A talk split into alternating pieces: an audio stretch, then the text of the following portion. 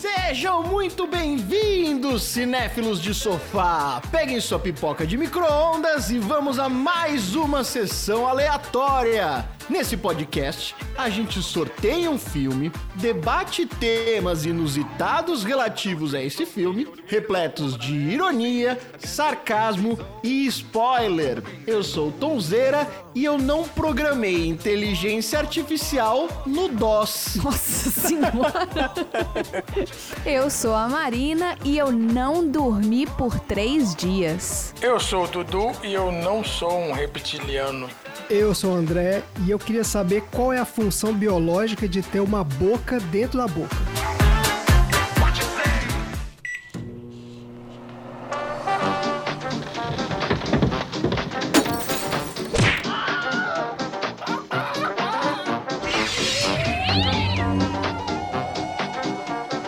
Sessão aleatória.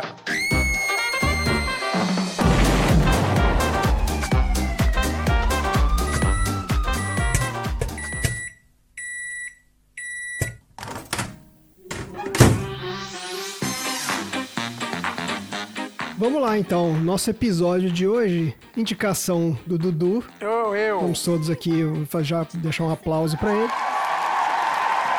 O clássico absoluto do cinema de ficção científica, obra-prima de Ridley Scott, Alien, o oitavo passageiro, filme de 79, um dos meus filmes favoritos de todos os tempos, top 5, fácil, Nossa. fácil.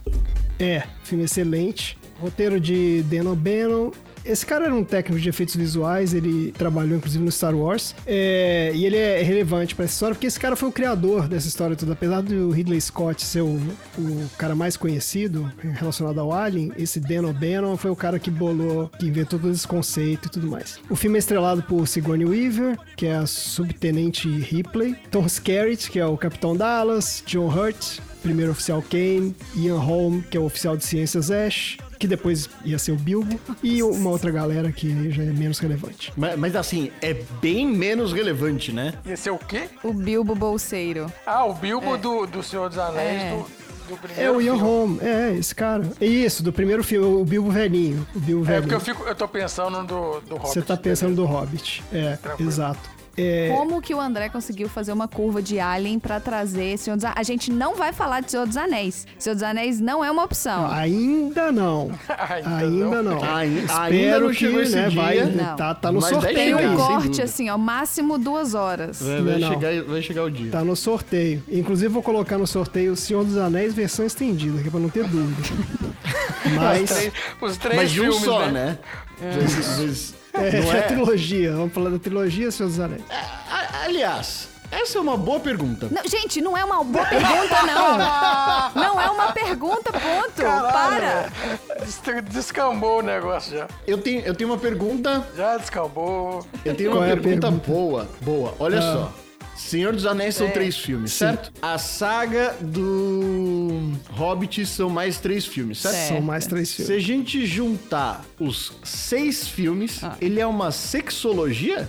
Olha! Talvez eles sejam. Excelente. é, É uma talvez seja uma exologia, né? Exologia. Exalogia, é verdade. É Não, porque a gente não é exa, então a gente não sabe fazer conta com seis, entendeu? Sexologia é só na mente doentia aí de. Foco. Antes de entrar no filme, eu queria deixar um recado pra quem tá começando a escutar o nosso podcast, que, que é todo mundo, porque afinal de contas, né? São os primeiros episódios. Pode começar. Na verdade, não. né? Peraí, peraí, peraí. Na verdade, não.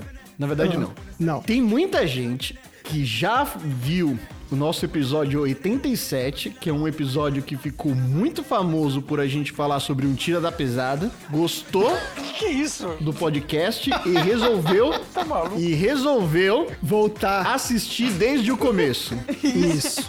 Tá Tem uma galera que tá passando sobre isso. Você tá fazendo Inception, é isso? Ele tá Você prevendo o fazendo futuro, é. hein? Tem uma, tem uma galera que passou sobre isso. Então, assim, você que tá começando agora também seja bem-vindo. Isso. Tá começando agora. A gente vai chegar no episódio episódio 88, então tira da pesada, é isso. 87. Ou, ou se, se 87. você veio do episódio 87. 87. o, é o seguinte, a Sessão Aleatória não é um podcast sobre cinema. Então, nosso objetivo aqui não é de, de esmiuçar o roteiro, nem de fazer nenhuma análise crítica aprofundada, até porque não poderíamos, né? não é especialista no assunto.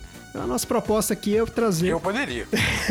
Então, o Dudu talvez aí. pudesse. O veterinário aqui do quarteto teria muito a acrescentar.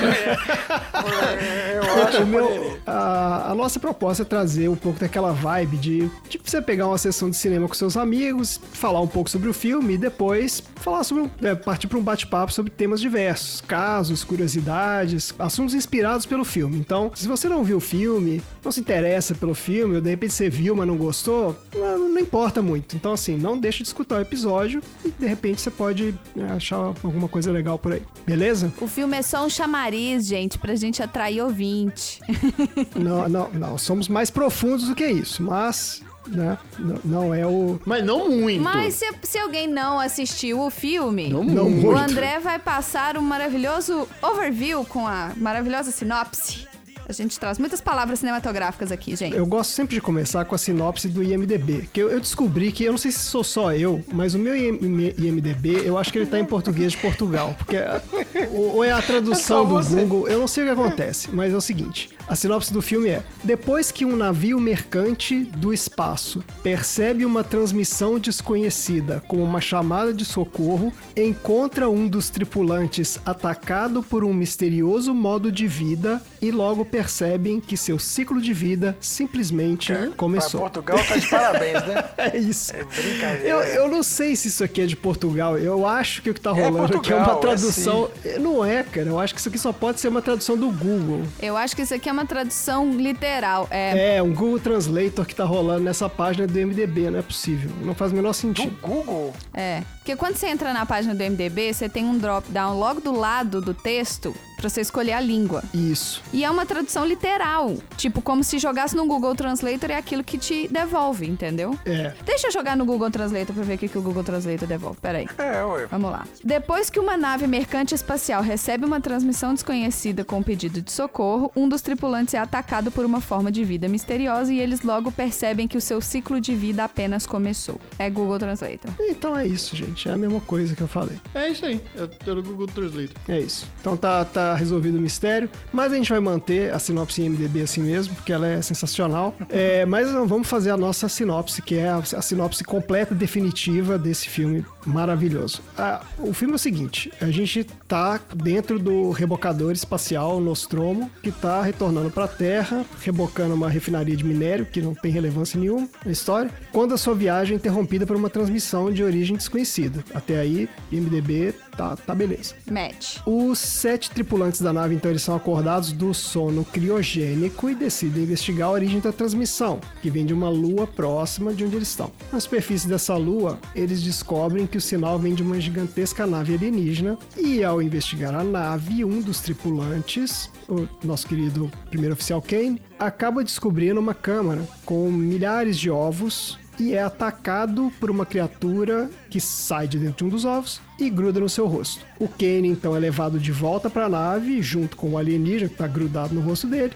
Daí o título O Oitavo Passageiro, porque agora temos um oitavo ser dentro da nave. Daí vem também que o título em português é um spoiler. Então, esse título, ele é. Ele é um spoiler, mas ele tá errado. Por que tá errado? Porque o oitavo passageiro é o gato. Puta Caraca, merda, é ainda verdade. tem isso. é Mas, o gente, o robô não é um passageiro. Como Claro que não? Ah, então tá bom, é Só verdade. porque ele é um robô, ele não é passageiro? É, ele é carga. Ele é carga. Não, É verdade. ele é carga. Ele é razão. oficial de ciência da não, nave. Não, não, não, não. Mas ele não é um passageiro. Ah, pronto, começou. Ele é começou. o passageiro. Ele não. Não. Como não? Ó, antes eu queria, antes eu queria trazer uma coisa que você falou antes aí. Ah, Você vai falar que o cara que errou, falando que era o oitavo passageiro, não errou. Eu só tô falando que tem uma saída pra isso. O que eu tô falando é o seguinte: não é que o cara en- é, encontrou um ovo e a criatura o atacou. Ele caiu em cima dos ovos que estavam quietos, Enfiou a cara. enfiou a cara dentro do ovo e o bicho cor... Isso. que um bicho instintivamente pulou na criatura viva que é assim a sobrevivência dele. Então a culpa não é do alien, hein? Só pra avisar. Não, não é, ninguém tá culpando o Alien aqui, não.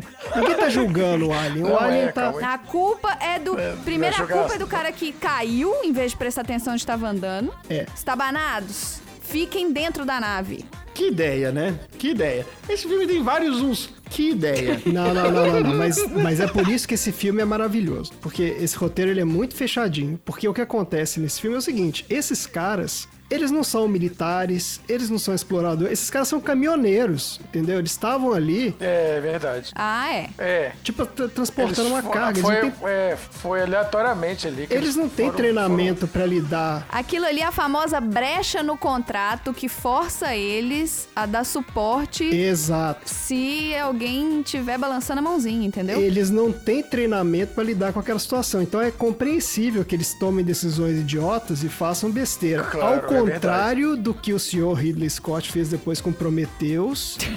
é verdade. Porque lá era, era uma tripulação de os caras treinados, biólogo, geógrafo, tinha tudo ali dentro e os caras só fizeram besteira. Mas nesse filme não, esses caras são. Pô, é tudo estivador ali. É. Mas então, ó, voltando pro, pra sinopse. A criatura está presa no rosto do cara até que eventualmente ela morre e o nosso amigo se recupera plenamente. Aparentemente, a tripulação decide voltar então ao sono criogênico para prosseguir a viagem à Terra. No entanto, no último jantar, o Kane começa a convulsionar e de repente uma criatura alienígena sai do seu peito, explodindo o peito dele e fugindo para dentro da nave. E a partir daí começa então uma luta pela sobrevivência em que os sete tripulantes vão, agora que a gente já sabe que são oito, porque tem o gato, os sete vão ser. Mudou toda a minha sinopse aqui, porque. Eu continuo achando que são sete, porque pra mim, um, o robô não conta, e dois, o cara morreu. É, verdade. Então os, os sobreviventes então vão sendo assassinados Então, teoricamente, é o sétimo Caralho, é passageiro. Porque um o cara. por um. Não percam a conta. É. Não, mas em um momento, em um momento tinha dois passageiros ali, o cara e o alienígena eram Ah, a dois. partir daí começa então uma luta pela sobrevivência em que os tripulantes então vão sendo um a um assassinados pelo alienígena até que Ellen Ripley, que é a Sigourney Weaver, a última sobrevivente, consegue finalmente derrotar o monstro. É isso o filme. Uma dúvida, ele só assassina eles ou ele preda? Ele come? Ele só mata, ele é uma máquina de matar. Qual é a Não, como assim? Qual é a diferença? Não, assassinar é você matar e deixar pra lá. Predar é você matar e comer. Não, não, ele não come, não. O, o negócio dele, assim, é instinto de sobrevivência extremo. Ele é extremamente hostil. Só, pa- só um parênteses aqui, falando de predar, o conceito do filme Predador tá errado, porque ele é caçador. O conceito do Ele predador não é tá predador, totalmente é, errado, é ele verdade. não come O as filme vítimas. é Alien! O filme é Alien! Ele caça, escalpela e, e faz uma coleção de crânio. Pronto, acabou. Acabou a parênteses. Eu queria rapidamente, pra gente não se estender muito nesse assunto, porque afinal de contas, né? É, só vamos resolver essa questão do alien aqui. Ele é um ovo Com um bichinho com dentro. um bichinho dentro. Ele tá naquele. Ele é aquele bichinho. Isso. Aquele bichinho tem uma primeira forma dele, que é aquela forma externa, que é a que gruda na cara do sujeito. Isso. E essa forma, ela gruda na cara do jeito e já e- e- estende uma parte dela pra dentro do corpo do cara e se funde Pela boca? pela boca e se funde com o corpo do cara. Não, não é que ele se funde, ele deposita um embrião ali dentro. Ele- é dentro daquele aquele ser, que é o abraçador, ele é, um, ele é uma extensão do ovo, entendeu? Ele só serve pra colocar o embrião dentro de um corpo de alguma coisa viva pra aquele ser É, nascer. ele, olha só, quando ele tá grudado com o cara, o cara tá vivo ainda e ele tá mantendo o cara tá pro vivo. embrião Isso. se desenvolver. Exato. Mas é, a mesmo, é o mesmo ser, entendeu? É um ser só. E aí, quando o embrião está completo, ele se desprende daquela casquinha Ele larga o resto. É isso aí. e fica só no corpo do cara. E a casquinha cai naturalmente. Entendi, entendi o que você tá dizendo. É como se aquela Entendi. porrinha lá fosse um. Não faz sentido serem dois seres vivos diferentes, entendeu? É como que se aquela porrinha lá fosse um girino, aí o girino completa o- a gestação no órgão de um ser humano. É como se fosse um inseto, olha só, é como se fosse um inseto que ele deixa pra trás uma parte dele. É, uma, é um Entendi, complemento dele. entendi, É. faz sentido. É o rabo da lagartixa. É, da verdade, é. Não, não, é porque é porque assim, aquela, aquele cara que a- aquele bicho que gruda na cara, o embrião tá dentro daquilo ali. Aquilo ali ainda não é a forma de vida. Sim, faz parte daquilo ali. Isso. Exatamente. Então ele tem que depositar aquele embrião em alguma coisa viva pro embrião se desenvolver e aí ele vira aquela minhoca que explode o peito do cara e sai e depois a minhoca vira o alien. Que é o bichão lá. Enquanto ele está se desenvolvendo, ele é, ele é um só. Ele é o que tá na cara do cara e o que tá dentro do cara. Tanto que se você tirar o de cima, o de baixo morre. E o cara também, entendeu? É um só. Tá certo, entendi. Entendi o que você tá dizendo. Tá bom, a gente poderia aqui gastar horas falando sobre a fisiologia do Alien, não vamos fazer isso. Mas a gente vai falar o seguinte: esse filme foi um sucesso de público e de crítica. Foi aclamado por muitos críticos como um clássico de ficção científica. Inclusive, ele ganhou o Oscar de, de melhor efeitos visuais na época. Custou 11 milhões de dólares, rendeu 101 milhões. Só isso? 11 milhões só? Caraca, que inacreditável. Mas se bem que em 79... Cara, esse filme foi feito com dinheiro de pinga. 79. Ele, inclusive, ele, o orçamento era metade disso. Na verdade, o que aconteceu. Gente, o filme do Michael Jackson teve mais orçamento do que esse filme. Teve. Mas era Teve. Michael Jackson. Muito mais. Mas era, o- era um É. filme, né? Era um filme. Não vamos trazer essas lembranças, pessoal. Não, Não, sei. você- Talvez algum, algum capítulo apareça aí. Então, não é, sei. Michael Não, Jackson. jamais. Não sei. Era um Vou filme. pedir Não, eu- recontagem se aparecer. Stop the count!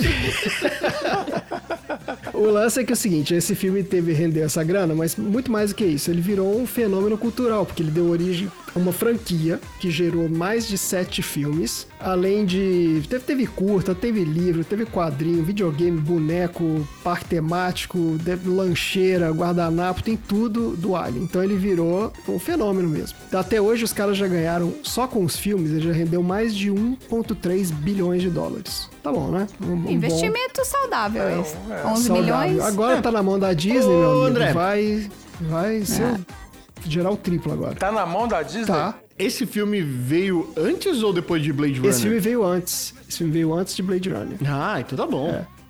Tô na época do Blade Runner já tava com pompa e Sim, circunstância. Blade já. Runner é de 82, esse filme é de 79. Ele.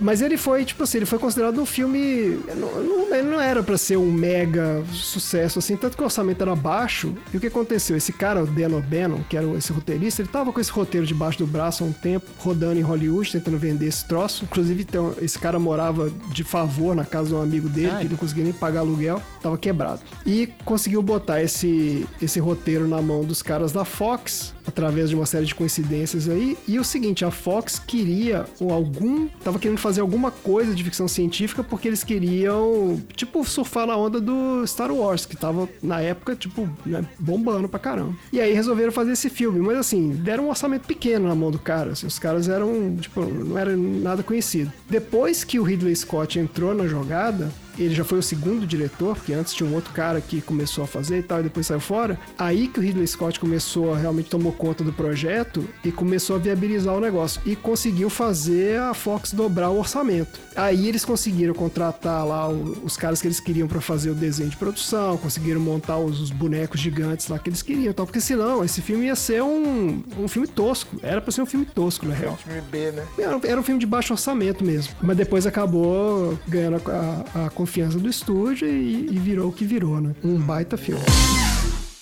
There's gotta be a way of killing it. How? How do we do it? You can't.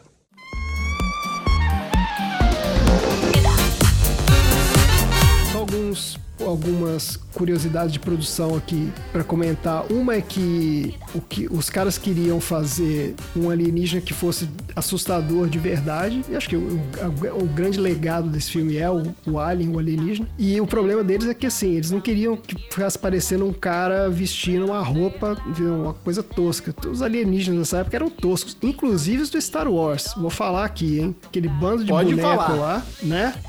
Inclusive. Pode falar. Eu, eu, eu tô atrás de você te defendendo enquanto você fala. Muito obrigado. Um bando de boneco, marionete, aquelas coisas toscas. E os caras não queriam isso. Eles queriam fazer alguma coisa que fosse realmente assustadora. E daí tem esse cara, esse artista suíço, que chama H.R. Giger. E se você nunca ouviu falar nesse cara, dá, dá uma procurada aí no Google nas obras do cara. E você vai ver ali que é a origem do, do- de todo esse visual, tanto do Alien como da nave alienígena, como do interior da nave e tal. O cara tinha esse lance de, de fazer esses, essa arte meio é, biomecânica, um, tecno-orgânica, sei lá como fala isso, mas é uma mistura, uma coisa meio de máquina com, com orgânico assim. Muito legal. E o Ridley Scott conseguiu bancar o cara, porque o estúdio não queria. Falaram que tava muito assustador. E o cara falou: não, vamos fazer. E eles não mostraram nenhum dos bonecos, nenhum dos, das artes conceituais para os atores. Então a ideia é que eles queriam que os atores Se assustassem, né? Lá. Exato, tivessem a reação mais autêntica possível. Eu li uma história de que aquela cena do bicho saindo da barriga, ninguém sabia o que, que ia acontecer Exato. na hora da gravação. Mentira. É, essa é a história mais famosa desse filme. Eles boa. não falaram, eles assim, eu, parece que a produção foi bem, foi bem improvisada, não no sentido de, de improvisado de tosco, mas assim, eles queriam uma coisa bem natural. Então eles falavam pros atores mais ou menos, tipo assim, ó, a cena é tal, vocês estão numa mesa aqui, Espontâneo. O cara vai passar mal e tal, é. é, o cara vai passar mal e vocês reajam aí, a ele passando mal. E ninguém sabia o que ia acontecer. Só que a primeira vez que eles rodaram a cena, não deu certo. O alien não saiu do peito do, do cara. E aí, quando filmaram de novo, que aí o alien saiu, explodiu e sangueira pra todo lado, que aí os caras, tipo, os atores entraram em pânico mesmo. Tipo, ninguém tava entendendo nada do que tava acontecendo. Eu pedia pra sair. Então, pô, a produção bem legal. Tem um documentário muito bom pra quem se interessar aí mais sobre esse filme, chama Memory, The Origins of Alien, que conta, fala sobre a história do Dan O'Bannon e da pré-produção do filme, do Ridley Scott, do Giger, fala de um monte de gente legal que participou da produção desse filme. E tem um outro documentário que chama Duna, de Jodorowsky, que é um, filme que não tem nada a ver com esse aqui, mas é o seguinte, é, vocês sabem do Duna, que é aquele livro de ficção científica do Frank Herbert, que é famosíssimo, inclusive vai virar filme agora de novo, né? Sim, sim, tem uma refilmagem pra sair aí. Isso. E esse cara, que é o Alejandro Jodorowsky, que era um diretor é, mexicano, era um cara mega psicodélico, mega maluco, ele queria fazer uma mega produção adaptando esse filme, Duna. E tem esse documentário que conta a história da pré-produção desse filme, que não chegou a ser filmado porque era uma maluquice completa e ia ser o filme mais caro da história do cinema. E o estúdio falou: cara, para com essa loucura, não vamos fazer. O Giger, o Moebius, que é um cara de quadrinhos. Peraí, peraí, peraí, peraí. Esse outro documentário, ele conta é, que é sobre o outro filme. Ele É conta sobre a história das pessoas que se conheceram no gravando Alien. Essa é a conexão que você fez com o segundo documentário. É, exatamente, conta a história de vários desses caras que eles ficaram envolvidos nessa produção desse filme Duna durante um tempão e no final saiu todo mundo ferrado e quebrado porque o filme não aconteceu, mas todos esses caras acabaram depois virando figurões de Hollywood, trabalhando em vários outros filmes, no Alien, Predador, em vários outros filmes que vieram aí. Então é meio que uma que uma um embrião da ficção científica aí dos anos 80 e tal. É bem legal. Assistam, fica a dica aí. Comentários? Dica de cultura do Sessão Aleatória pra vocês. É, É, aqui gente. é onde vocês vão ter qualquer dica de cultura, tá, gente? É no pedaço do André. Isso, exato. Tô aqui fazendo o meu, meu trabalho. Algum, algum outro comentário? Algum. O que que vocês acharam do filme? Alguém não tinha visto esse filme Ah, olha só, não, eu tenho comentário, é verdade, eu tenho comentário. Porque eu fiquei esperando a hora que ela ia raspar o cabelo e entrar no, no, no robô pra lutar com o Alien. Porque eu confundi. Caraca, eu confundi, esse é o final do eu, dois, Eu seu confundi um maluco. com o dois. eu esqueci o final. Na verdade, você confundiu um com dois e com o três, porque ela rapar o cabelo é Ah, no problema no três. 3? Sim, porque eles vão pra aquela prisão espacial lá que tá tendo infestação de piolho. Daí ela raspa Ai, o eu fiz uma síntese da, da trilogia na minha cabeça, então.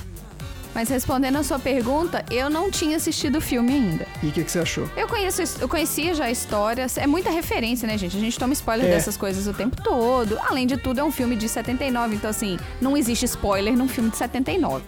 Entendeu? Se- todo mundo tem o direito de falar o que quiser sobre a história do filme. Eu já, já, ou seja, eu já sabia, até o André virou e falou assim: ah, deixa eu ver se você sabe a história. Eu falei o que eu sabia, ele falou. É, você falou 80% da história. Ele quis falar que não, que eu não sabia, não, mas eu sabia. No final das contas, eu sabia.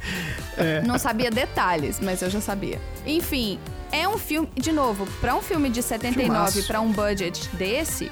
É um filme muito bem feito. É uma história redonda. É uma história entre várias aspas, plausível. A forma com que ela se livrou dele, é- que é a referência eterna, feita inclusive Sim, agora no. Avengers. É Na verdade, o Avengers fez um... O exatamente. Homem-Aranha fez referência a essa específica. Oh, eu vi um filme velhão, mas tive uma ideia. Exatamente. Alien, entendeu? Então, assim, pô, mostra o quão clássico isso é, né? Pra estar pra tá em, em- em referência num filme de 40 anos depois e todo mundo entender o que, que tá acontecendo. Bom, todo mundo acima de 20 anos, pelo menos, né? Entendeu o que, que tava acontecendo. Mas é um filme muito bom. É um filme de suspense, né? Um thriller. Então, assim, se você não gosta de suspense, se você não gosta desse tipo de filme, não recomendo. Por quê? As- Ah, recomenda sim, filme excelente, vai ver, vai gostar, vai ver ver e vai gostar. Não, porque se a pessoa não gosta desse tipo de filme, não assista. Aí de repente vai gostar, gente. Vai ver o filme e vai gostar. Tá bom. Então, se você não gosta, faça como o André, faça um negócio que você não gosta.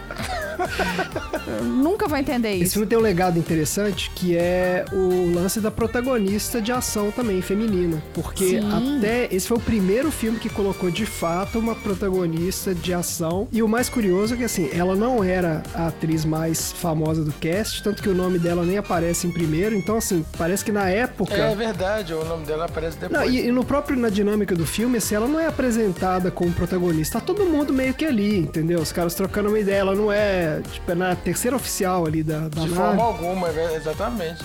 Ela se torna protagonista no final, mas assim, a forma como é construída é, é muito interessante. E ela depois, vai, aí de fato, ela vira protagonista nos outros filmes e tal. Mas foi até uma surpresa pro pessoal da época, assim, ninguém esperava, né? Porque tinha lá o, o Tom Skerritt, que era o cara mais famoso, e ele é o capitão da nave, então meio que todo mundo esperava que ele fosse o cara que ia resolver ali. E ele, putz, E cara, além- o Alien despacha ele rapidinho, né? É, e além de ser uma personagem forte, mulher, ela também é uma personagem que tá certa desde o começo. Exatamente.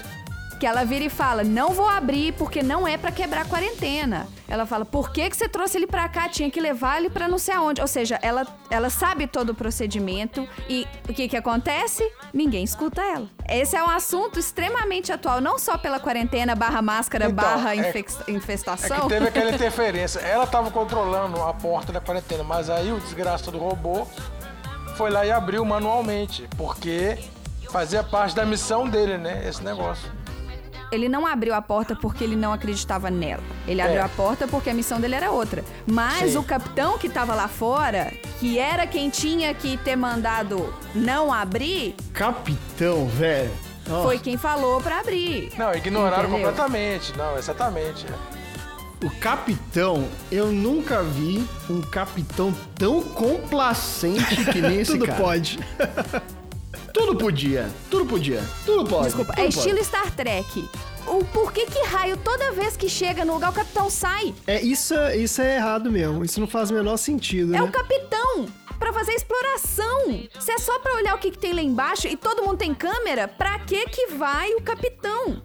Manda os caras de vermelho. Mas eles tinham uma cadeia de comando ali, porque você vê que quando ele. Ela fala, tipo assim, ó, quando o capitão e o, e o outro cara não estão na nave, eu sou oficial sênior aqui. Então, assim, eles tinham uma cadeia ali de, de comando, não era uma coisa esculachada. Então, assim, mas realmente é um procedimento esquisito, né? O capitão vai descer lá pra, pra resolver o negócio. Aprendemos em Star Trek e Star Trek é lá de 1960, então Alien já devia saber disso. Não manda o capitão, manda os, os caras de Ué, vermelho. mas o Capitão Kirk descia em tudo quanto é planeta, ele e o Spock. Então, e sempre dava merda. É, Então. por isso que ela tá falando. É por isso que ela tá, Tá falando. certo, entendi, entendi seu Faço o que eu digo, não faço o que eu faço. É, eu ainda acho que tudo isso se se sustenta no roteiro pelo fato de, disso, dos caras serem realmente um bando de capial ali, né? Os caras não têm, têm treinamento para lidar com aquela situação. Mas, realmente, o capitão poderia ser um pouco mais comedido, digamos assim. Bom, beleza. Mais algum comentário sobre o filme? A gente podia ficar aqui falando três horas sobre o filme, gente. Não, não podia não. Vamos lá. O que, que tem agora? Chega, não aguento mais.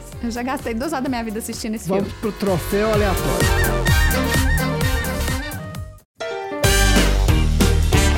Troféu aleatório.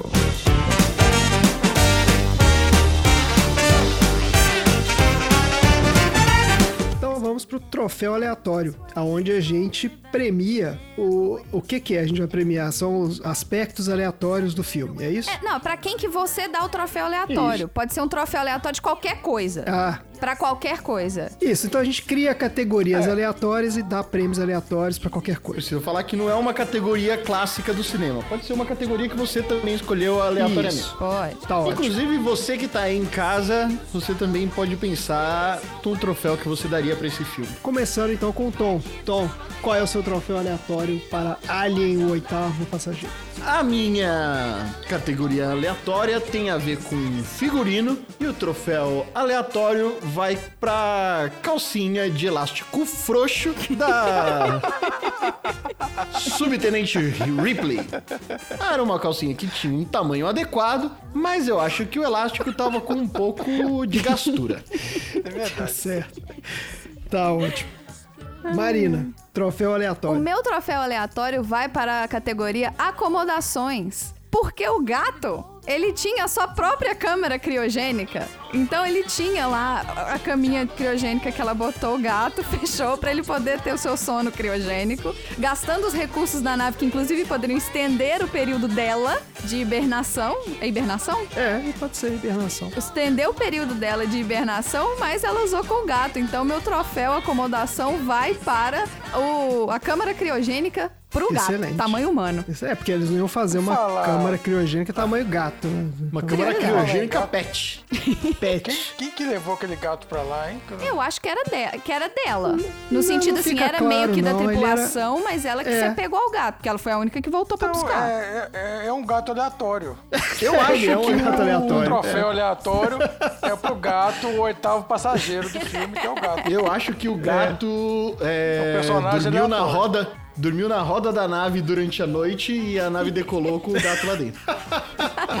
Aquele- aqueles gatos que, que dormem dentro do, do motor do carro. Do motor, né? Mas exatamente isso. Dormiu na roda da espaçonave e foi embora. E você, André? Qual que é o seu troféu aleatório pro melhor filme de todo o universo? O meu troféu aleatório vai pra, pra inteligência artificial da nave, que é a mãe, A mãe. que é, eu eu gostei muito daquela daquela câmarazinha onde eles vão pra conversar com ela. O Tom já falou aí da- do fato dela ser programada em DOS, que é excelente. Mas eu Excelente, gostei cara. muito daqueles LEDzinhos, cada um deles com um rótulozinho falando qual é, quem que consegue ler aqueles, ah, aquele indicador. No teto, na parede, né? na- das laterais. Não, a, sa- a sala inteira, a sala inteira tava piscando. 360 graus em volta de você, tem um milhão de luzinhas piscando o tempo inteiro e cada uma delas tem um significado específico que tá ali rotulado. Uma labelzinha Então, ó, parabéns pro projetista da mãe. Esse cara é um, né, filho da mãe, realmente. Parabéns pra ele. Não, se ele fez a mãe, ele é o pai da mãe. Ele é o pai da mãe, é, verdade. Então ele é o avô. Isso. Ah, é? Então, excelente. Bora então pros assuntos aleatórios. There's gotta be a way of killing it. How? How do we do it? You can't. Vamos lá então, pros assuntos aleatórios. Dudu, Oi. qual é o seu assunto aleatório? Então, é, assistindo ao filme Alien, eu não pude deixar de deparar com uma notícia espantosa, né? Que nós temos quatro espécies alienígenas em luta para dominar a Terra. Isso é muito perigoso Oi? e alarmante. Peraí, hã? Quatro. Hoje em quatro dia? espécies alienígenas. Não, hoje em dia. Eu tô falando de hoje em dia. Não, peraí, mas você tá, você tá falando da ficção do cinematográfico ou da ficção da vida real? Da ficção da fake news? Não, eu estou falando de uma matéria, Ah. uma matéria que apareceu aqui no- daquele canal maravilhoso, o History Channel. Ah. Onde nós temos quatro espécies alienígenas lutando para dominar a Terra. E a gente não está percebendo isso e vamos ser surpreendidos a qualquer momento. Ah, então tá rolando uma guerra alienígena Exatamente. pra ver quem vai ficar com a gente, mas a gente não tá sabendo. Não. É tipo o cara que vai pedir a mão da menina pro pai, mas a menina não tá sabendo. É tipo isso. Aí os caras vão fazer um, um- Como é que chama? Um, um duelo de arco e flecha. É um duelo, como é que chama? Uma competição de arco e flecha pra ver quem casa com a menina. E a menina não tá nem sabendo. E a menina nem sabe. Eles são bem discretos, né? São, então. Tá rolando um quebra-pau. É quatro, é uma guerra. Peraí, mas são, são quatro espécies que estão guerreando entre elas, tipo, são, são quatro um contra o outro ou tá rolando tipo dois contra dois, três contra um? É, isso é uma boa pergunta. Essa matéria ela é tão boa que ela cita só as espécies e mais nada. Só comentários dos malucos depois. Mas isso é uma boa pergunta, André. Não Será é? que é pontos corridos? Se tá rolando um conluio entre algumas raças extraterrestres. Vamos ouvir a história então, como é que é? Vamos nas espécies. Olha só, nós temos aqui é, né, são avistamentos né, registrados de todo mundo. Então o, o cara da matéria juntou as espécies que são os sirianos, que são os mais antigos e que transmitem o conhecimento das, das civilizações. Então são aqueles que construíram as pirâmides, por exemplo. São os famosos sirianos. Ué, não são os egípcios? Não, não, não, não, não, não. Egípcios. Que egípsos? Você acha mesmo Uma coisa que que as já pessoas é- construíram os- as pirâmides? Pirâmide, aquele negócio monumental, gigantesco, claro que não, claro que não. Foram os sirianos. Então eles têm. A gente já discutiu, os egípcios fizeram chinelos, as egípcias. Exatamente. Os sirianos construíram as pirâmides e têm informações médicas e astronômicas. E não foram só as egípcias, não. Foram as egípcias, as maias, as astecas, etc. É, etc. não, isso é verdade. Teve muita pirâmide de muita. E eles fizeram de todas as civilizações. São os sirianos. Tá certo. Era uma construtora. Os sirianos é uma construtora. É, eu, acho que, é, eu acho que essa construção de pirâmide aí. Em- Empreiteira, a empreiteira Pode sirianos. ser, pode ser, né? Isso, é uma empreiteira. Não, eu acho que foi uma competição de castelo de areia. Tinha os arquitetos que cada um desenhava a sua tal, e aí eles competiram quem que ia fazer a mais Ai, bacana. O que mais? Temos os Greys baixos, que são aqueles que aparecem. Ah, os Greys é do, do 50 tons de cinza. Não, é do Grey's Anatomy. Não, não, não, não, não. Isso. Também não. Preste atenção, por favor, porque isso é sério. A gente tá sendo alvo de uma guerra intergaláctica e vai sobrar pra gente. A gente não é alvo, a gente é prêmio, A Dudu. gente, A gente é alvo, ringue. a gente Vai sobrar pra gente. É, a gente é ringue. A gente é ringue. A gente vai ser só os escravos depois. É, exatamente. Então, olha só, aqueles os Greys baixos são aqueles que aparecem na maioria dos, das aparições. São aqueles que o pessoal descreve que eles são cabeçudinhos, com olho grande, cinzas e magrinhos e, e se comunicam telepaticamente. Eles não conversam ET de Varginha. entre si. Os sirianos É ter de Varginha. os sirianos conversam, discutem, conversam sobre os projetos e tal. Os Greys, eles só falam telepaticamente. Sobre o ET de Varginha, tem um cara que comentou aqui, mais pra frente eu vou falar. Tá bom. Tá bom, Então não é Grey. Mas o Grey eu tô pensando que é, não é aquele que teve a autópsia do ET, lembra daquilo? Que Isso, um esse é o Grey, que é o gigante. baixinho. Isso. É o Não é um boneco, você tá maluco? Os caras capturaram o Grey, colocaram na área 51, Capturaram, sim. tá lá. Tá certo. Nós temos também os Greys altos, que eles têm uma estatura elevada, são pálidos, não têm Ué. cabelo e são uma raça avançada e egocêntrica, para a qual a vida humana não possui valor. Ué, mas qual a diferença da outra? Eu não entendi. A outra é o Greys baixos, esse é o Greys altos. Ah, Greys baixos. e- Eles são aqueles que são compridões, tem, tem com pé- perna comprida, bra- braço comprido. Ah, não é uma questão de altura. Porque eu tava preocupado, porque de repente se tem um Grey alto que é um pouco mais baixo, ele pode ser confundido com um Grey baixo. E aí pode ser um problema pra ele. eles são muito mais altos? Não é um Grey, um Grey baixo um pouco mais alto, né? Ele é um Grey gigante alto pouco anão, mais ele é um anão baixo, gigante, né? Pode ser um problema, Mas né? é, parece que esses Greys altos eles conversam entre si, então parece que é uma raça diferente mesmo. Podia dar um nome diferente, então, né? Por que chamar de Exato. Grey alto e Grey baixo? Inventa o nome, pô. Já Porque tá o inventando cara- tudo. Só tem quatro, gente. Vocês podem dar um nome pra cada um.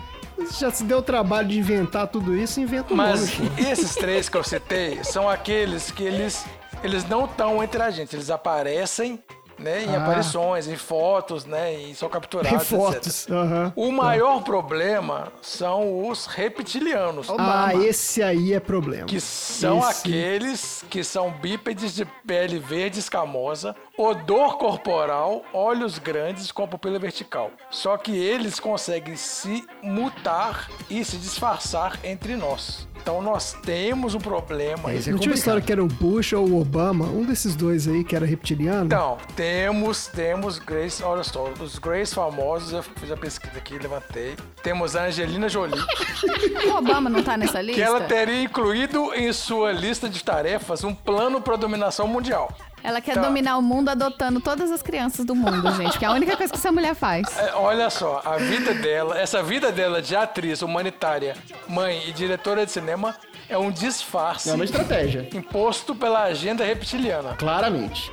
Faz todo sentido. Tá certo? E, ó, imagens dela, da forma verdadeira dela, já circulam pela internet para alertar a população do perigo iminente. Já tá circulando. Ok? Temos um problema, além do problema no meio artístico, que é a Angelina Jolie, nós temos a Beyoncé, que é o- do meio artístico também, mas é música, musical, né? Tá bom. Do meio musical. Ai, gente, que excelente. Então, a diva Shiva está na lista de lagartos espaciais que quer conquistar o nosso planeta a qualquer custo. Mas o Jay-Z sabe disso ou ele tá sendo enganado? Eu acho que ele está sendo enganado porque nós temos uma pessoa que foi enganada pelo filho da, da Rainha Elizabeth, o, o príncipe William. O Príncipe William também Não é é? o Charles? É neto, é neto, ele é neto. O príncipe William é neto. O príncipe William é o neto, é. O Charles que é o filho. E tem aquele outro lá que tava envolvido com o Jeff Epstein. O príncipe William tá falando aqui? Calma, calma, calma, calma. Esse é o outro, é o Duque de York, é. Mas ele que é não o se outro chama filho. William. Que não chama William. A Britney Spears, não, a Britney Spears tem um caso com Ai, meu o Deus do príncipe céu. William.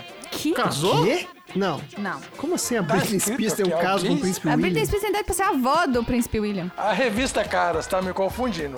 Tá me confundindo. A revista Caras? É. Onde que a revista Caras apareceu no History Channel? Não, a revista Caras tá falando Você tá as- pesquisando as sobre alienígena na revista Caras? Mas olha só, é, um- é uma matéria que tava escondida na, na Deep Web Evidentemente. da revista Caras. É a parte que tá... É, Deep ué. Web. Onde mais ela estaria? Que ela fala claramente aqui, ó. Ela era, tinha uma relação com o príncipe William. Está espalhado um boato na internet de que a nossa fada sensata, eu tô lendo o blog das pessoas que amam a Britney Spears, disse recentemente que o príncipe William não é humano. Tá bom. Eu o vi se transformar em uma criatura acinzentada. É, ué, o príncipe William, foi isso que ela falou. Meu Deus do Em- céu. mas o príncipe William ele é o neto da rainha Elizabeth, ele não é o filho. Em 2002, a Britney teve disso, um ela caso. casar Não, com ele? tem o William filho e o filho, o William Não, neto, não tem isso? é não? Charles e William. Em, 2000 Ah, não, ele é neto, beleza. Ah, não, entendi. em 2002, a Britney teve um caso virtual com o príncipe William. Web isso namoro. mesmo. e descreveu a amigos como se fossem encontros virtuais. Britney explica que teve um romance virtual com William antes de se casar. Eles passavam uma parte do tempo para trocar e-mails e videochamadas enquanto o príncipe William queria marcar um jantar a dois. Britney cancelou após testemunhar o William se transformar no reptiliano algumas vezes. Ele se transformou algumas vezes, tipo, foi, voltou, foi, voltou, foi, voltou. Rolou uma nudez na internet aí. Ou foi ao longo de várias sessões ele se transformou É, e... mas não, quem falou que ela cancelou um jantar porque ele se transformou várias vezes. Então foi, voltou, foi, voltou, foi, voltou. Tipo, opa, tá piscando o reptiliano ali, não quero. Não importa. É. É. Toma aqui o meu nude lagarto. Ela supostamente disse sobre a família inteira, que não é apenas o William. A maioria da família real é assim. Isso. E declarou que o William fica com uma cor acinzentada como a- quando assume sua forma reptiliana. Pô, que absurdo. Isso significa muita coisa. Então, olha só. Então, o William, neto da Elizabeth. Agora, eu, eu tinha confundido mesmo. É o neto da Elizabeth. A Elizabeth também é reptiliana. O Barack Obama faz parte... Barack Obama Ah, isso do Obama eu já tinha ouvido. a Obama tem até foto. faz parte do alto escalão. Ele faz parte do alto escalão alienígena, né? E é, temos também o Brad Pitt. Claro. Claro. Isso pra mim é óbvio. É, é lógico. Porque um reptiliano deve conseguir identificar o outro fácil. É, eles tiveram até um caso reptiliano, né? Os dois, né? Casar, casaram, exatamente. Então, se ele casou com a Angelina Jolie, é porque E sabia. a Lady Gaga também. Não, Lady Gaga. Ah, Lady Gaga, claro. Todo sentido. Leigos Tá diriam cara. que a popstar estaria falando sobre erradicar o ódio da sociedade, mas, na verdade, ela tá falando sobre os planos dos alienígenas. E, e na real, ela trouxe o, o guarda-roupa dela, ela trouxe de lá, né? Porque Exatamente. Claramente ali é um guarda-roupa Aquela alienígena. carne ali é carne humana. Mas assim, por que que eles estão brigando? Calma, olha só, tem os comentários dos caras aqui, ó. Primeiro, o primeiro comentário foi o cara que falou assim: as informações são ricas e de conteúdo pedagógico. Obrigado. conteúdo pedagógico. Aprendemos muito. E aí o cara perguntou assim: qual a raça dos ETs que caíram em Varginha? Que é aquela pergunta que o André fez. Ah, vamos lá, vamos lá. E aí o cara, o outro cara aqui, o rei sacerdote, respondeu assim: não tem raça. Os de Varginha são uma mistura genética de DNA dos anjos caídos da Bíblia. Que? que criaram origina... que, que, que os criaram originalmente. Com o DNA de humanos e DNA de animais, por exemplo, reptilianos igual anjos caídos, humanos e répteis, os Grey. Maluco aqui. Não, claramente. Eu não tô entendendo nem o que você tá lendo. Não tô entendendo nada disso. São. Ah, tá. É porque ele não botou ponto, ele não pontuou. Os, repe- os reptilianos são anjos caídos, humanos e répteis. Entendi. É porque ele não pontuou o que ele tava escrevendo. Ponto. São anjos caídos, humanos e répteis. São os três. As três coisas. Isso. Os Greys. Não, é tudo junto. Humanos, répteis, tá anjos bom, caídos. tá é mesmo, três em um. Tá bom. Tá. Aí os Greys são sapo ou rã com humano e, ano e anjo caído. É uma outra espécie ali. Aí ele falou que a bagunça não tem fim porque eles estão diariamente, pontuou de novo, diariamente, criando novas espécies híbridas, híbridas e o objetivo é o mesmo dos criadores originais deles, os anjos caídos da Bíblia. Matar, roubar e destruir. Caralho, esse é o objetivo dos anjos. É Mas aqui, olha só. Que lógica maluca. É o que o cara respondeu. Nossa, eu não vou ficar, pelo amor de Deus, comentário de site maluco, não. O site maluco já tá suficiente. A única, coisa, a única coisa que eu não entendi é por que, que eles estão sendo considerados extraterrestres. Não, Que são anjos caídos, certo? São sapo e rã. e humano, os anjos- não tem ninguém extraterrestre aí, anjos, não? né? Os anjos caídos. né? sei lá, cara. É que maluquice do cacete. No máximo tem um anfíbio. Teve um cara que falou que existem 11 raças, mas eu não, Não, vou não, entrar não, não, não, nesse chega. detalhe, não. Já tá dessas quatro, já tá. Cara, bom demais, né? O cara foi lá e ele corrigiu. Gente, não são quatro. Gente, que maluquice. Não são 4, são 11. É, isso eu vou explicar aqui. Eu vou demonstrar agora porque são 11. É isso aí. Gente, que maluquice. Agora aí o cara vem com esse papo de que não, porque quer destruir, arrebentar tudo, e aí os exemplos dele é Angelina Jolie, Brad Pitt, o que, que esses caras estão destruindo? Barack Obama. Ah, Barack gente. Obama. Me falasse, tá bom, é que alienígena quer destruir, tá, é Bolsonaro, é, tá bom, beleza. Aí você ainda fala, ah, tem um certo sentido. Agora, vai pegar a Angelina Jolie, pô. É, acho que quem pegou esses exemplos é da outra turma, entendeu? É, deve ser, deve ser. É, a gente já sabe, né? É um, é um extraterrestre espalhando fake news Pode o ser, pode ser, pode ser. Mas e o PT, hein? É, Mas e e o o PT, PT, hein? tipo isso. E o PT? Bom, é isso. Tá ótimo, excelente história. Gostamos muito. Próximo assunto?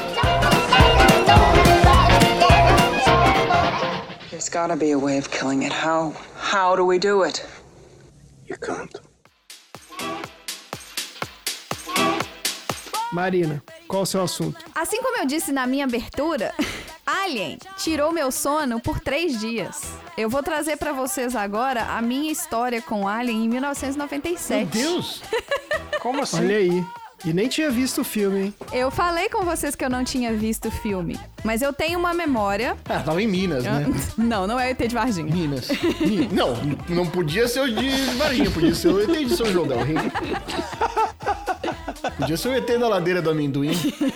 Eu vou, te, eu vou contar pra vocês a minha memória. Depois eu vou entrar no descritivo que eu achei vindo da Wikipedia e da internet, mostrando que minha memória, assim, tá um pouco falha. Porque, né, gente, a gente tá falando de. Eu tinha 10 anos, a gente tá falando de 1997. Foi a primeira vez que eu fui pra Disney. Eu tinha 10 anos de idade, 9 pra 10. E meu pai achou que fosse ser uma excelente ideia que a filha dele fosse com ele, porque estávamos, né, só nós dois, então eu não, eu não podia. Ele queria ir, então a filha tem que ir junto. No único brinquedo da história da Disney que tem uma placa falando que não é recomendado pra criança. É coisa que pai faz. Obviamente. É isso aí. É Clássico. isso aí. Esse brinquedo era um brinquedo Clássico. inspirado no filme Alien. E eu, né, eu fui nesse brinquedo e eu fiquei três dias sem dormir por- de tão impressionada que eu fiquei. Porque o brinquedo ele não era pra crianças menores de 10 anos. Aliás, ele não era pra crianças menores de muito mais idade do que isso, mas tudo bem. Eu que tinha 10 anos, fiquei num cagaço geral. A lembrança que eu tenho é a seguinte: a gente entrava numa sala, pensa num anfiteatro. Sabe aquele, aquele teatro de arena? É, que é redondo, né? Que você sempre fica em volta redondo, você tem um teatro de arena com um palco O central. palco fica no centro. Isso. E nesse palco central tinha um tubo gigante. que- tipo, um tubo bem grande. É, é, redondo, assim, um tubo, e não tinha nada dentro desse tubo, era um tubo de vidro vazio. E eu não falava inglês, o máximo que uma criança de 10 anos, com hashtag cultura inglesa, falava era: moço, por favor, um sanduíche de baunilha e onde fica o banheiro. São as, as frases que eu tinha na ponta Posso da língua pra falar lá. Uma pergunta: o que que é um sanduíche de baunilha? Bom, é porque é um sorvete, Ah, desculpa. só que ele vem como em dois biscoitos. Ah, entendi. É um, tipo um s'more. É tipo um s'more, mas ele é um sanduíche que é um, é um biscoito que é um sanduíche. Entendi. Entendi. Desculpa, eu, eu, eu confundi. Tá Eu- certo. Eu não, tava- não sabia o que, que era o sanduíche de baunilha. Mas no meu pensamento eu achei que eu tinha falado sorvete pra ficar claro e menos confuso, mas na verdade é um sorvete que é um sanduíche. Já. E aí pisca a luz aparece um alien dentro desse tubo. É aquele negócio tipo apaga tudo e do nada aparece. Isso, pisca, na hora que acende, tem um bicho lá dentro do tubo. Só que essas cadeiras onde a gente tava, nessa meia-lua, são cadeiras. Pensa numa cadeira de montanha-russa. A cadeira não sai do lugar, mas é uma cadeira de montanha-russa com aquele cinto que sobe e te prende. Prende o seu peito. Pra você não fugir. É, aquele cinto que prende você inteiro na cadeira. Ele prende o seu peito, prende as suas pernas. A única coisa que você mexe, né, é do joelho pra baixo e os braços. Você tá completamente preso naquela cadeira. E aí o tubo quebra. E, e os, os barulhos, os sons, como é que era? Você- Você lembra? Não, você não tá entendendo. Era, é- era uma. Eu vou explicar aqui. Eu fiz uma pesquisa sobre esse, esse passeio da Disney, mas era, é- era de uma imersão absurda. Caralho. Que eles estavam explicando e aí tinha um alienígena. Oh, não, o que que tá acontecendo, né? Você via. Eu, eu não falava inglês, mas eu via que tinha acontecido alguma coisa errada, né? Entre aspas. O que que tá acontecendo? Não, não sei o quê. Não, tá tudo bem. Acaba a luz de novo. No que acaba a luz, apaga a luz, você escuta o barulho, o barulho do vidro quebrando. Ah, meu Deus. Aí vem a luz de cima daquelas luzes de emergência, onde fica uma meia luz. Sim. O vidro do tubo tá todo quebrado e não tem nada lá dentro. E a gente tá preso na cadeira. Aí a gente começa a escutar, a, a ver, entre aspas, porque além de tudo, se você olhasse pra cima, em cima era como se fosse uma grade, que as pessoas passavam andando por cima. Como se, é como se a gente estivesse num laboratório e em cima tinha pessoas passando. Aí você começa a ver um tanto de gente correndo em cima. Oh não, não sei o quê! E corre. E aí você vê, vê entre aspas, né, a criatura correndo atrás. Muito rápido. Passando de um lado pro outro. Aí você de repente escuta as pessoas sendo dilaceradas. Nossa, olha aí, é o conceito de beleza. brinquedo da Disney. Que beleza. Olha o conceito de brinquedo. Pessoas sendo dilaceradas e você. Aí acaba a luz de novo. E aí você começa a escutar os passos Nossa, do bicho. Aí você, você ouve um. Você toma um jorro de sangue na cara. Não, não, você começa a escutar os passos do bicho assim, tof, tof, tof, tof, como se ele estivesse vindo na sua direção, e aí ele vai andando mais devagar, tof, tof, tof. Aí, é, essa cadeira que você tá presa, ela tem umas caixinhas de som atrás da sua cabeça, Claro. que vão te dar essa, né, essa percepção, e aí você escuta ele atrás de você assim, ó. Você escuta a respiração dele no seu cangote e solta um ventinho, a porra da cadeira solta um vento. Que você acha que ele tá atrás de você. E nisso, eu já tava aos berros. Vocês não estão entendendo? Eu tinha 10 anos, eu tava aos berros. E aí, volta a correria. Eu não lembro direito como foi o final. Essa é a minha memória. O brinquedo. E foram três dias sem dormir. Eu não dormia à noite. Eu deitava na cama, eu fechava Mas o aqui- olho, alien, acordava. O brinquedo, entre aspas, tinha um aviso parental ali, né? O único de todos os parques da Disney que tinha um aviso falando que não era recomendado. Inclusive. Tudo bem, a gente tá falando dos anos 90, né? Foda-se avisos. Parabéns pro seu pai. Mas qual era o conceito É. da Disney de fazer um brinquedo do Alien? Excelente pergunta, André. Agora que a gente entra na minha pauta. Você faz sempre excelentes perguntas? Você é muito Olha excelente só. perguntador. Ah, Por mais de 60 anos, os Imagineers, né, que são os engenheiros imaginativos da Disney, Imagineiros. Imagineiros, é, eles estão nesse negócio de criar emoções. Eles trabalham muito com a parte da emoção.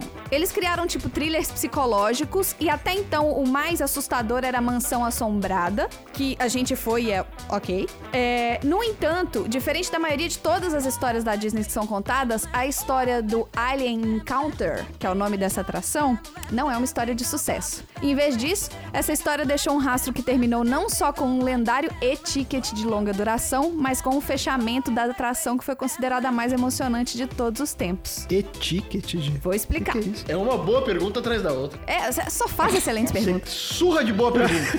Obrigado, gente. Obrigado. Vou ficar aqui só fazendo perguntas agora. A ideia do Alien Encounter surgiu em meio da- no meio da década dos anos 80, quando o Michael Eisner e o Frank Wells assumiram a- a liderança da Walt Disney Company. Se você é fã da Disney, você já assistiu o documentário. Esse cara quase faliu a Disney, não foi? Foi. Esse Michael Eisner. Você já assistiu o documentário The Imagineering Story no Disney Plus hoje, mas tem na, eu sei que tem na Netflix também. É, ele tinha um objetivo, o Eisner, ele tinha um objetivo de, de quando se tratava dos parques temáticos, ele queria tornar eles populares para adolescentes e jovens adultos. Então, assim, ele já sabia que os parques eram populares para as crianças, mas ele queria aumentar o, o público dele. A liderança desses caras levou, por exemplo, à introdução de uma de propriedades externas como Star Wars e o Indiana Jones, que tinham toda uma área dentro dos parques. Não tão grande quanto as que tem hoje do Star Wars, tá, gente? A gente tá falando de anos 80. Enfim, Ele, o Eisner, ele tava de olho em outra franquia, que era o Alien. Embora os filmes Alien em particular, e em particular o primeiro episódio com censura R, que é aqui chamado censura R, que nada mais é do que o 18 mais, não pode ver É, é, filme pra exato. adulto. É porque Filme aqui pra adulto, adulto. é com 21. Isso. Por isso que eles falam R. Embora os filmes Aliens, e em particular o primeiro episódio com censura acima de 18 anos, possam parecer um conceito meio estranho para os parques da Disney, temos que lembrar que eles provavelmente eram tão conhecidos pelos adolescentes dos anos 80 quanto era o Guerra nas Estrelas, por exemplo. Era muito referência, todo mundo sabia o que, que era. Além disso, os Imagineer, os, os imaginheiros, né, sentiam que tinha uma maneira perfeita. Eles tinham certeza que eles tinham uma maneira perfeita de integrar o Alien na Tomorrowland, na Disneylândia, né, que é a Disney de da Califórnia, e na Tomorrowland do Magic Kingdom que tinha aqui no, em Orlando. Tinha uma atração que chamava Mission to Mars. Então eles decidiram que eles queriam fechar a missão a Marte e reutilizar para essa emoção do Alien. A ideia deles era criar o que eles chamam de atração binaural. Binaural? Binaural. Caraca, o que, que é isso? Binaural Beats é uma técnica de som que simula áudio 3D por meio de uma ilusão acústica. Eles usam escuridão total, uma série cronometrada de sinais sonoros e efeitos físicos no teatro para aterrorizar os convidados que estavam amarrados em assentos e não se moviam um centímetro. Meu Deus. Queriam os convencer que a criatura xenomorfa era, estava correndo selvagemmente pela sala. Mission accomplished. You're son of a bitch. Pô, parabéns, parabéns. Porra. bem certo. Parabéns, Michael Eisner aí. hein? Nossa. Como a maioria dos convidados, né? Como a maioria das pessoas do parque, quem, né? Os, os- eles, as pessoas, né? Os consumidores do parque são chamados de convidados para o pessoal da Disney, né? Então, como a maioria dos convidados estaria familiarizada com a franquia do Alien, eles já saberiam de antemão que essa atração era assustadora demais para criança. Não, não saberiam. Resposta errada. No entanto, um grupo Não, eles- de. Calma, que Deixa- agora chega a polêmica. Ah, Tinha uns Imagineers que eles eram mais velhos. Eles achavam que os assuntos eram inapropriados pros parques da Disney. Aí eles reclamaram, reclamaram, reclamaram, ninguém atenção, ninguém prestou atenção. Onde que eles foram? Eles foram atrás do George Lucas, porque o George Lucas tinha um relacionamento muito bom com a Disney. O relacionamento dele estava no auge por causa do Star Tours e do Indiana Jones, que era o George Lucas que estava por trás dessas duas atrações. Eles convenceram o George Lucas, que convenceu o Eisner a não colocar a franquia na Disneyland nem no Magic Kingdom. Alien era uma franquia do Great Movie Ride na Disney, chamado MGM Studios, que era um dos parques. Não era Disney, mas era. Isso não, existe mais, não, né? É, não existe mais. Tá. Era o Metro Golden Mayer Studios, aquele que tinha um leãozinho fazendo no começo. É. Mas, em vez disso, o Jorge Lucas começou a trabalhar com a equipe criativa em ideias originais para atração e pensando agora foi meio que o começo do fim do Alien na Disney. Apesar desse time dos sonhos estava no comando do Jorge Lucas e os Imagineers estarem lutando para trazer uma história original, a atração no Magic Kingdom já estava, a construção da atração já estava em andamento. Sim, eles começaram a construir a porra do brinquedo antes de ter história. Ou seja, né? Já começou errado. Além disso, eles não tinham a, pro- a propriedade intelectual imediatamente do xenomorfo, do personagem Alien. É, do bicho. Do ah, bicho. porque era do cara que fez lá o designer. Isso. Então eles tinham que criar uma criatura aterrorizante que pudesse tirar proveito dos elementos sonoros binaurais que já estavam sendo planejados e projetados. Ah, Os Imagineers finalmente abriram a atração em dezembro de 94 com uma história ligeiramente complexa. Essa é a história do brinquedo, né? O- o- Não, mas deixa, eu- deixa eu entender uma coisa. Eles não tinham o direito ao, ao bicho, ao alien. Uhum. Então, então não era do alien de verdade a atração, era uma outra coisa. Exato! O que apareceu lá pra você era um outro bicho. Exato, mas de... gente, uma criança de 10 anos que não tinha visto o filme. Então, pra mim, Ah, não, é, você não tem. Você não saberia identificar. eu não saberia de- identificar. Não, mas eu sempre, na, na minha cabeça, sempre, eu sempre achei que era do alien da franquia mesmo. Então não era, era uma outra coisa. E eu também achei que era até eu começar a fazer pesquisa pra esse podcast. É, então, então a Disney deu uma, pô, Rolou. deu uma roubada aí, porque claramente era Deu o Miguel, Miguelou, me deu uma Miguelzada no negócio. Miguelou. Miguelou. Miguelou, é. É, mas eles, eles não foi bom não, tá? Ó, qual que era a história do brinquedo. Primeiro, era assim: você chegava numa área de pré-show. Nessa área de pré-show, que é tipo antes de você entrar nesse teatro de arena que eu descrevi, os convidados eles vão ter uma apresentação feita por um robô conhecido como Simulated Intelligent Intelligence Robotics, ou SIR, SIR, SIR, pra encurtar. Que é o Android lá do ar. Isso.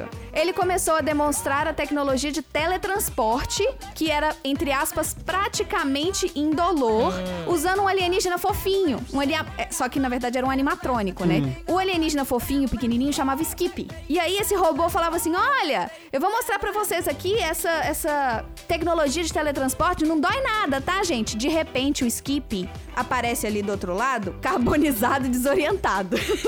Caraca, já tra traumatiza a criança ali. Que né? isso, gente? Exato. Depois de ser teletransportado por uma curta distância, que ele vai, tipo, de um lado pro outro daquela sala que, eles, que as pessoas estavam, é, sugeria, né? As pessoas tinham que deduzir que a tecnologia era falha. Que ao transportar o Skip de volta pro outro lado da sala, aí, o que que acontece? Ele trazia de volta o Skip. Não, vamos trazer de volta o Skip. No que ele ia trazer de volta o Skip, ele pausou o processo mostrando que a tecnologia pode ser usada inclusive para suspender os indivíduos. Ele sumiu com o bicho.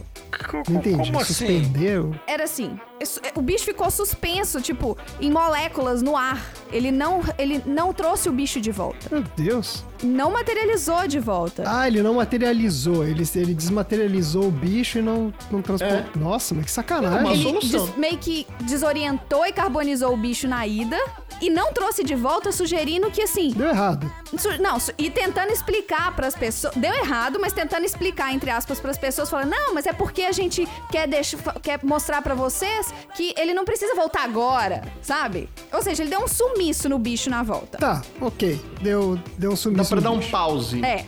Aí, depois dessa situação constrangedora, eles abriam as portas pra você, é, para os convidados serem acomodados em arreios, e essa é a tradução literal do, do negócio da cadeira, dentro de uma câmara circular em torno de um enorme cilindro de plástico chamado tubo de teletransporte. O diretor desse laboratório que simulava um laboratório. Até então, gente, desculpa, minha memória não tinha nada a ver com laboratório, mas tudo bem. O diretor desse laboratório e dois desajeitados funcionários, claro, se comunicavam ao vivo de toda a galáxia por meio de telas de vídeo. Então tinha umas telas com os caras falando. Inicialmente, um único convidado deveria ser teletransportado para fora da câmara para uma reunião com o diretor. Mas o diretor foi tomado por uma inspiração e decidiu se teletransportar para a câmera. Para a câmara. Só em vez deles botarem alguém dentro, eles iam botar alguém no tubo para ir lá para onde o diretor tava. O diretor falou: "Não, faz o seguinte, me manda pro tubo. Daqui de onde eu tô, pro tubo." Aí o diretor foi ficando impaciente porque ele meio que, né, sugeriu isso de última hora e a galera lá tava tentando fazer, porra, né, que bosta esse cara aqui, tava tudo programado, tal.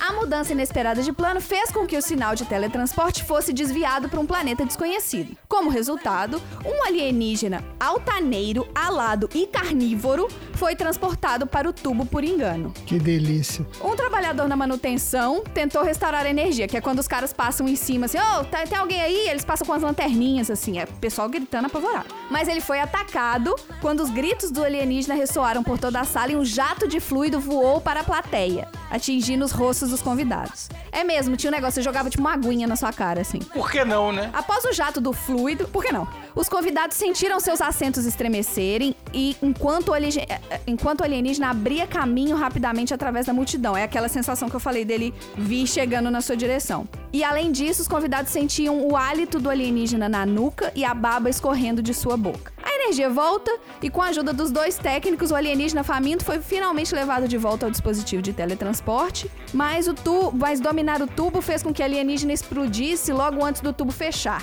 Tipo, ele explode lá dentro do tubo. Eu também não lembro disso, não devia estar nem de olho aberto essa hora. E aí os convidados são liberados de seus assentos, enquanto os dois técnicos ficam lá na porta dando tchau. Gente, Caralho, velho. Assim, verdade seja dita que muitas pessoas adoraram essa porcaria.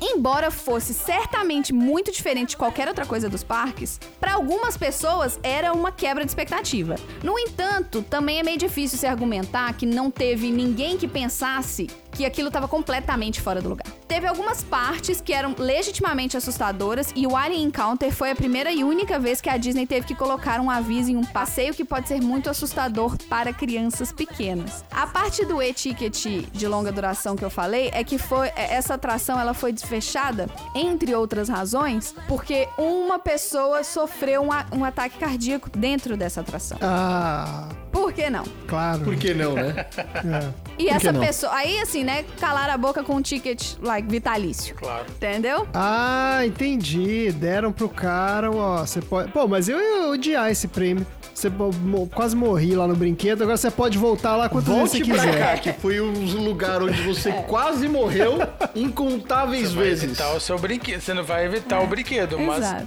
não. Exatamente. Ah, que bom. Em 2003, a atração fechou para dar lugar à Grande Fuga de Stitch, que estreou no ano seguinte. A gente foi nessa fuga de Stitch. Eu achei legal, ok. A gente foi na Fuga de Stitch, mas a gente não foi na Fuga de Stitch, na verdade. Não foi? A Fuga de Stitch é a que a gente. A, a atração do Stitch que a Não, gente, a gente foi foi na. Euro Disney. Ué. Não foi na de Orlando. Mas não é a mesma? Não.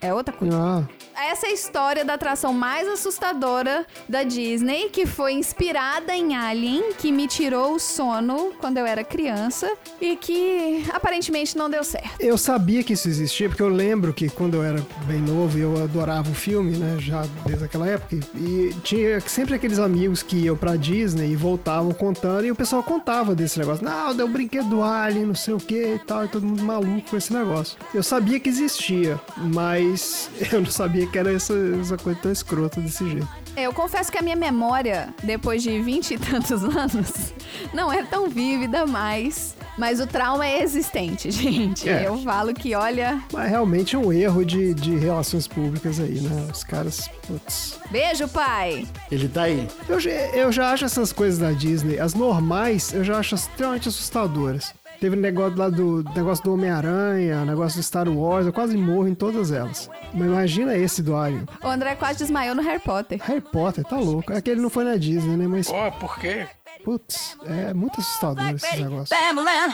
There's gotta be a way of killing it. How? How do we do it? You can't. Próximo assunto, então. Tom, Comportamentos inadequados durante um voo. como é que Bom, é? todos nós assistimos o filme Alien, um oitavo passageiro, que era um passageiro inadequado. Inconveniente, né? Olha a É dobra. Passageiro inconveniente, né? inconveniente, Exato, né? que coisa, né? era Não, realmente, um Passageiro aleatório. passageiro que tenta matar toda a tripulação é bem inconveniente. né? Ninguém gosta disso nos voos. É, não, não, capitão. Algumas situações chatas ali quando Chato, desagradável. du- durante o voo. Também acho. Cair no ácido pela nave toda. Ficou desagradável. Fazia um estardalhaço todo. É, um trapalhão. Trapalhão. um passageiro trapalhão. Entrou dentro de uma pessoa, explodiu a pessoa por dentro. É. Saiu na fuga. Ele dá um gritão, né? Ele faz isso, ele tá na barriga da pessoa, ele dá um gritão. Escandaloso, né? Ele grita: Cheguei! É. Em, em 20 minutos ele triplica de tamanho Sim. Pior que é mesmo. e ele faz um fuzuê na nave. Zoe. É um trapezomba, né? ok. Pensando nisso, eu estou aqui com vocês para debater rapidamente um código de etiqueta sobre o que não fazer durante um voo. Vale, vale Ok. para voos nacionais, internacionais e interplanetários também. Exato. Voos. Ok. Voos. Levantou, voo, já. Levantou.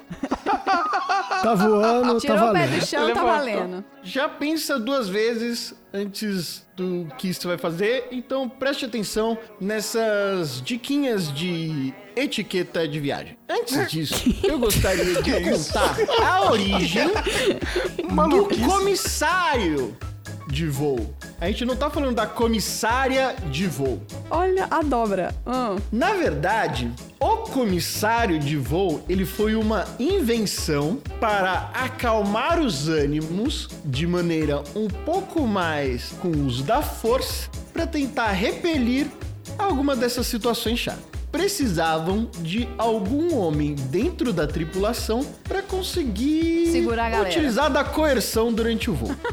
Era pra dar, era pra dar uma surra na Coerção? galera, então? É, pra Tipo, segurar a galera que tava dando chilique.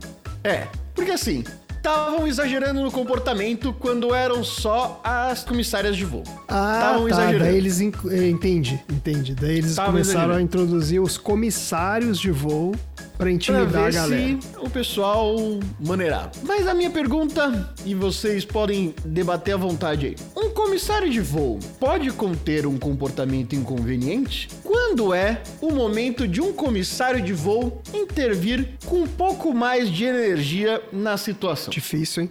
Tem uma regra. A pergunta é capciosa. Mas tem regra. Quando é que o comissário de voo pode se fazer valer? Quando o passageiro ataca, quando ele intimida ou ele faz algum tipo de ameaça verbal ou fisicamente a um passageiro ou alguém da tripulação. Tá bom, justo. Quando alguém tá muito bêbado, justo também. quando alguém se recusa a seguir as recomendações passadas naquele No videozinho. naquelas instruções iniciais lá, Aham. ou quando alguém quebra alguma coisa dentro do avião. Se você fez isso, você, comissário de voo, você pode se utilizar de alguma violência aí É, mais tranquila. fal- faltou um comissário de voo no, no filme lá então, né? Porque tivesse. Faltou um comissário de voo, alguém um pouquinho mais enérgico pra falar, Alien, acho que você tá exagerando. Passou dos limites. Quais são as. Porque aqui é bem embasado o, o tema, ele é muito bem construído cientificamente. Quais são os maiores temas de inconveniência sendo reportados tanto por tripulantes quanto por passageiros? Número 1. Um, o passageiro de trás que fica chutando o seu assento. Isso também é um clássico da rodoviária. Isso já aconteceu comigo. Mas pro- propositalmente? Os pais que não prestam atenção nos filhos e as crianças ficam correndo pelo avião solto. Passageiros que não cheiram bem, já vivi. Nossa! Já vivi isso Ah, aí. já vivi esse vivi também demais. Já várias vivi vezes. isso aí. Você lembra do voo da. França, amor? Lembro, Nossa. lembro. Ó, mas vocês Nossa. também, né? Puta que pariu. É, Já não, vivi isso A aí. gente tava E indo eu pra França, desacreditei. Dudu. Indo. E os franceses estavam voltando pra casa. Provavelmente, porque olha... É, eu não Eu sei, viu, cara, mas desacreditei. era- Eu falei, como é que você consegue viver consigo? Mas o, o cara que o cara que, que tá nessa situação, ele não se incomoda. Isso é que é sacanagem da coisa, porque rola uma acomodação sensorial que o cara não sente mais o cheiro. Não sente. Eu não sei se naquele estado dá pro corpo simplesmente não fazer nada. Não, não, não, não, não, não. Eu não sei. Quando eu trabalho o dia inteiro debaixo Eu não do sei se sol, o cara consegue se escrotizar num nível em que o corpo abre mão de um sentido. É, desliga o olfato. Vamos desligar. É, eu não sei se é possível isso. Não sei também. Quando a pessoa ouve música muito alta ou fica jogando alguma coisa com som muito alto, já passei por isso, mais ou menos. A pessoa cantava no avião. Cantava? Cantava. Ah, enquanto eu escutava o fone, cantava. Cantava, cantava. Ela tava ouvindo música e ela tava lá cantando, na dela. Olha aí. Tá tranquilo, viagem de férias. Eu não ia falar pra pessoa, mané. Passageiros que bebem demais, um clássico. Claro. Eu, na verdade, fiquei muito surpreso quando descobri que as pessoas davam bebida alcoólica pras pessoas dentro do avião. Fiquei, de verdade, eu fiquei muito surpreso. Fiquei muito surpreso. Mas o, o, o camarada, ele, ele maneira, né? A quantidade de álcool. Você não pode pedir uma garrafa de uísque, por exemplo. Ele te dá um copinho ali. Depende, que classe que você tá. Mas a, a pressão, ela potencializa ali o efeito do álcool. O efeito. Tem isso, entendeu? Ah, entendi. Então a dose menor já te deixa lelé. Já te deixa lelé, já te deixa mais exaltado ali. Só se o cara exagera, faz sentido. Ele tá... Ah, não, tomei só três taças, mas aí viraram seis, sei lá Entendi. quantas.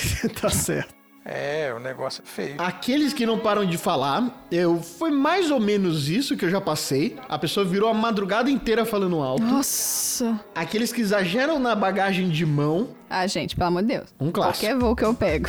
um clássico. Não, ainda mais agora que proibiram, que estão cobrando pra Exato. despachar a mala. Cara, o nego leva. A vida.